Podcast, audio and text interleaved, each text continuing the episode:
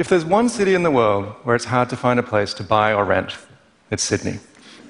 And if you've tried to find a home here recently, you're familiar with the problem. Every time you walk into an open house, you get some information about what's out there and what's on the market. But every time you walk out, you're running the risk of the very best place passing you by. So, how do you know when to switch from looking to being ready to make an offer? This is such a cruel and familiar problem that it might come as a surprise that it has a simple solution 37%. If you want to maximize the probability that you find the very best place, you should look at 37% of what's on the market and then make an offer on the next place you see, which is better than anything that you've seen so far. Or, if you're looking for a month, take 37% of that time, 11 days, to set a standard, and then you're ready to act. We know this because trying to find a place to live is an example of an optimal stopping problem, a class of problems that has been studied extensively by mathematicians and computer scientists. I'm a computational cognitive scientist. I spend my time trying to understand how it is that human minds work, from our amazing successes to our dismal failures. To do that, I think about the computational structure of the problems that arise in everyday life and compare the ideal solutions to those problems to the way that we actually behave. As a side effect, I get to see how applying a little bit of computer science can make human decision making easier. I have a personal motivation for this. Growing up in Perth as an overly cerebral kid,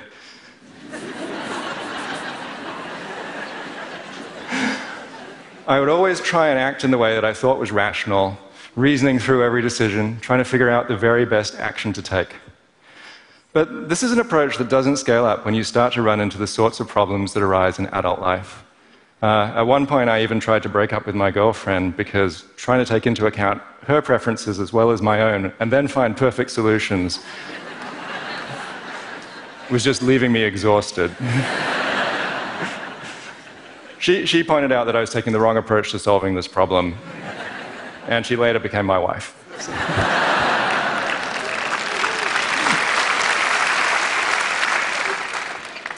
Whether it's as basic as trying to decide what restaurant to go to, or as important as trying to decide who to spend the rest of your life with, human lives are filled with computational problems that are just too hard to solve by applying sheer effort. For those problems, it's worth consulting the experts, computer scientists. when you're looking for life advice, computer scientists probably aren't the first people you think to talk to. Living life like a computer stereotypically deterministic, exhaustive, and exact doesn't sound like a lot of fun. But thinking about the computer science of human decisions reveals that, in fact, we've got this backwards. When applied to the sorts of difficult problems that arise in human lives, the way that computers actually solve those problems looks a lot more like the way that people really act. Take the example of trying to decide what restaurant to go to. This is a problem that has a particular computational structure. You've got a set of options. You're going to choose one of those options, and you're going to face exactly the same decision tomorrow. In that situation, you run up against what computer scientists call the explore exploit trade off. You have to make a decision about whether you're going to try something new, exploring, gather some, gathering some information that you might be able to use in the future, or whether you're going to go to a place that you already know is pretty good, exploiting the information that you've already gathered so far. The explore exploit trade off shows up anytime you have to choose between trying something new and going with something that you already know is pretty good, whether it's listening to music or trying to decide who you're going to spend time with. It's also the problem that technology companies face when they're trying to do something like decide what ad to show on a web page. Should they show a new ad and learn something about it, or should they show you an ad that they already know there's a pretty good chance you're going to click on? Over the last 60 years, computer scientists have made a lot of progress understanding the explore exploit trade off, and their results offer some surprising insights. When you're trying to decide what restaurant to go to, the first question you should ask yourself is how much longer you're going to be in town. If you're just going to be there for a short time, then you should exploit. There's no point gathering information. Just go to a place you already know is good. But if you're going to be there for a longer time, explore. Try something new because the information you get is something that can improve your choices in the future. The value of information increases the more opportunities you're going to have to use it. This principle can give us insight into the structure of a human life as well. Babies don't have a reputation for being particularly rational. They're always trying new things and you know, trying to stick them in their mouths. But in fact, this is exactly what they should be doing. They're in the explore phase of their lives. And some of those things could turn out to be delicious.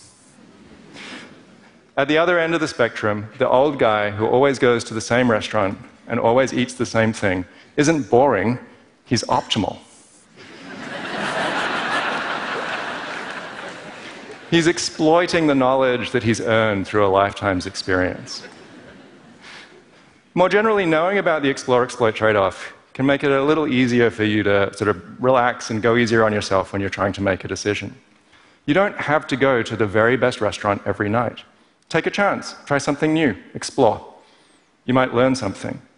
And the information that you gain is going to be worth more than one pretty good dinner. Computer science can also help to make it easier on us at other places at home and in the office. If you've ever had to tidy up your wardrobe, you've run into a particularly agonizing decision. You have to decide what things you're going to keep and what things you're going to give away.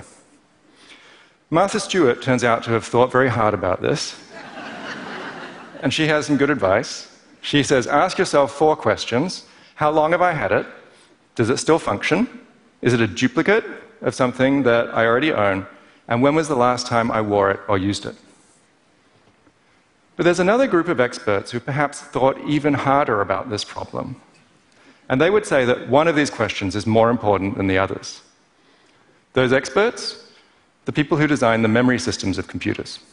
Most computers have two kinds of memory systems a fast memory system, like a set of memory chips, that has limited capacity because those chips are expensive, and a slow memory system, which is much larger. In order for the computer to operate as efficiently as possible, you want to try and make sure that the pieces of information that you want to access are in the fast memory system so that you can get to them quickly. Each time you access a piece of information, it's loaded into the fast memory, and the computer has to decide which item it has to remove from that memory because it has limited capacity. Over the years, computer scientists have tried a few different strategies for deciding what to remove from the fast memory. They've tried things like choosing something at random, or applying what's called the first in, first out principle, which means removing the item which has been in the memory for the longest. But the strategy that's most effective focuses on the items which have been least recently used. This says if you're going to decide to remove something from memory, what you should take out is the thing which was last accessed the furthest in the past. And there's a certain kind of logic to this. If it's been a long time since you last accessed that piece of information, it's probably going to be a long time before you're going to need to access it again. Your wardrobe is just like the computer's memory. You have limited capacity, and you need to try and get in there the things that you want that you're most likely to need so that you can get to them as quickly as possible. Recognizing that, maybe it's worth applying the least recently used principle to organizing your wardrobe as well. So, if we go back to Martha's four questions, the computer scientist would say that of these, the last one is the most important. This idea of organizing things so that the things that you're most likely to need are most accessible can also be applied in your office. The Japanese economist Yukio Noguchi actually invented a filing system that has exactly this property. He started with a cardboard box and he put his documents into the box from the left hand side. Each time he'd add a document, he'd move what was in there along and he'd add that document to the left hand side of the box. And each time he accessed a document, he'd take it out, consult it, and put it back in on the left hand side. As a result, the documents would be ordered from left to right by how recently they'd been used. And he found that he could very quickly find what he was looking for by starting at the left hand side of the box and working his way to the right. Before you dash home and implement this filing system, it's worth recognizing that you probably already have. that pile of papers on your desk. Typically maligned as messy and disorganized, a pile of papers is in fact perfectly organized. As long as you, when you take a paper out, put it back on the top of the, the, the pile, then those papers are going to be ordered from top to bottom by how recently they were used, and you can probably pretty quickly find what you're looking for by starting at the top of the pile. Organizing your wardrobe or your desk are probably not the most pressing problems in your life. Sometimes the problems that we have to solve are simply very, very hard. But even in those cases, computer science can offer some strategies and perhaps some solace. The best algorithms are about doing what makes the most sense in the least amount of time. When computers face hard problems, they deal with them by making them into simpler problems, by making use of randomness, by removing constraints, or by allowing approximations. Solving those simpler problems can give you insight into the harder problems and sometimes produces pretty good solutions in their own right. Knowing all of this has helped me to relax when I have to make decisions. You could take the 37% rule for finding a home as an example. There's no way that you can consider all of the options, so you have to take a chance. And even if you follow the optimal strategy, you're not guaranteed a perfect outcome. If you follow the 37% rule, the probability that you find the very best place is, funnily enough, 37%. You fail most of the time, but that's the best that you can do. Ultimately, computer science can help to make us more forgiving of our own limitations. You can't control outcomes, just processes. And as long as you've used the best process, you've done the best that you can. Sometimes those best processes involve taking a chance, not considering all of your options, or being willing to settle for a pretty good solution. These aren't the concessions that we make when we can't be rational, they're what being rational means. Thank you.